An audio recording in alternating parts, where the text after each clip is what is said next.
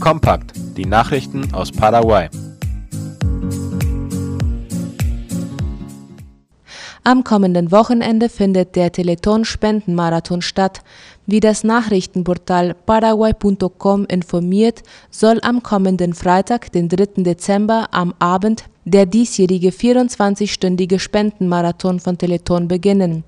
In diesem Jahr lautet der Slogan Lasst uns wieder zusammenkommen, wobei das Hauptziel daran besteht, die drei Zentren offen zu halten und das Zentrum in Paraguay wieder zu eröffnen, welches im August aus finanziellen Gründen geschlossen werden musste.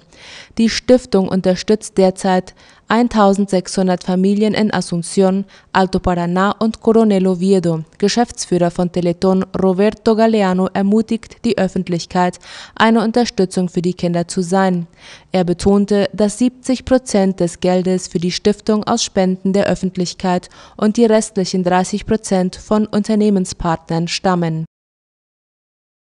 Paraguayische medizinische Fachkräfte werden in Europas größtem Kinderkrankenhaus ausgebildet. Wie die staatliche Nachrichtenagentur IP Paraguay berichtet, absolvieren Ärzte und Krankenschwestern des Krankenhauses Acosta New in Italien ein Praktikum und eine Ausbildung am renommierten päpstlichen Krankenhaus Bambino Gesù die Ausbildung ist Teil des Kooperationsabkommens, das die First Lady Silvana Abdo bei ihrem Besuch im Kinderkrankenhaus im November 2018 unterzeichnet hat. Die Fachleute werden in Neurophysiologie, Neurochirurgie, Elektroenzephalographie und Neuropsychologie ausgebildet. Im Dezember kehren die Fachkräfte nach Paraguay zurück. Das Krankenhaus Bambino Gesù ist eines der renommiertesten in Europa. In dem medizinischen Zentrum arbeiten mehr als 3300 Fachkräfte, die jährlich mehr als 1,9 Millionen Kinder und Jugendliche aus der ganzen Welt behandeln. Gesundheitsministerium zieht bestimmte neue Maßnahmen in Erwägung. Wie die Zeitung La Nación schreibt, überlegt das paraguayische Gesundheitsministerium angesichts der Entdeckung der neuen Covid-19-Variante Omikron genannt, gewisse Beschränkungen für Personen aus Südafrika einzuführen. Laut dem Gesundheitsminister Julio Vorva wolle man bestimmte Maßnahmen ergreifen, um das Auftreten der neuen Covid-19-Variante im Land hinauszuzögern, zumindest bis weitere konkrete konkretere Informationen vorliegen. Er wies jedoch darauf hin, dass ein erneuter Rückschlag wie zu Beginn der Pandemie derzeit kaum zu erwarten sei die WHO berichtete, dass diese Variante sehr viel ansteckender sein kann und rief zu Vorsichtsmaßnahmen auf. Die Informationen über die Omikron-Variante sind noch etwas uneinheitlich, heißt es. Sie ist angeblich in Botswana und Südafrika aufgetreten.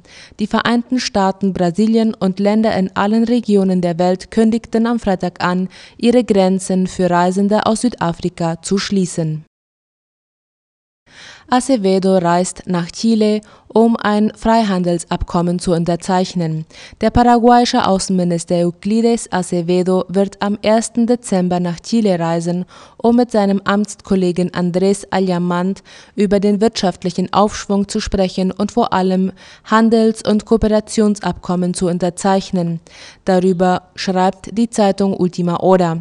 Das wichtigste Abkommen, das zwischen den beiden Ländern unterzeichnet werden soll, ist das Abkommen über die wirtschaftliche Ergänzung, das darauf abzielt, im Rahmen des Mercosur einen erweiterten Wirtschaftsraum zu schaffen, der den freien Waren- und Dienstleistungsverkehr sowie die Einrichtung einer Freihandelszone ermöglicht nach Angaben des Außenministeriums wird die Unterzeichnung des Abkommens zu einer Steigerung des Handels beitragen, die Produktionssysteme ergänzen und mehr Arbeitsplätze schaffen.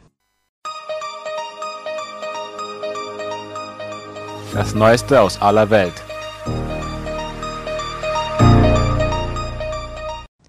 Gewaltiges Erdbeben erschüttert Peru. Im südamerikanischen Land Peru hat sich am Sonntag ein Erdbeben der Stärke 7,5 auf der Momentenmagnitudenskala ereignet.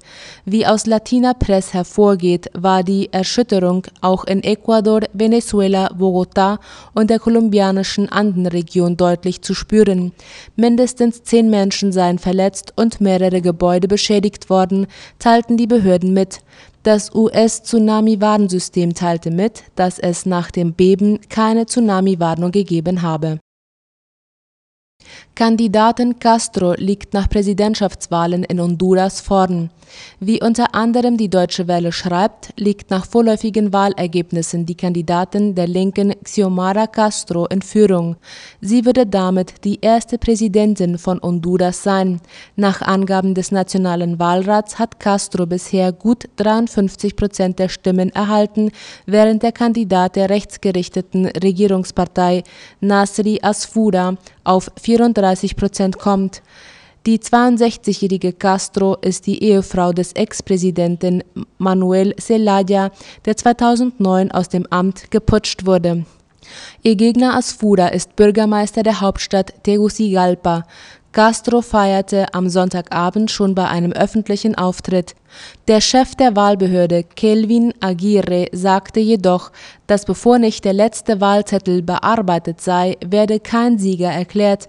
Er zeigte sich erfreut über die historische Wahlbeteiligung von 62 Prozent.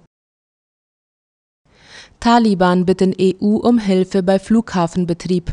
Laut dem ORF haben die radikal-islamischen Taliban bei Gesprächen in Doha die EU um Hilfe beim Betrieb der afghanischen Flughäfen gebeten.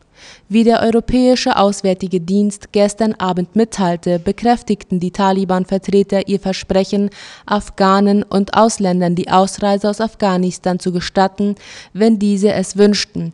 Im Gegenzug baten sie laut den Angaben um Unterstützung bei der Aufrechterhaltung des Flughafenbetriebs.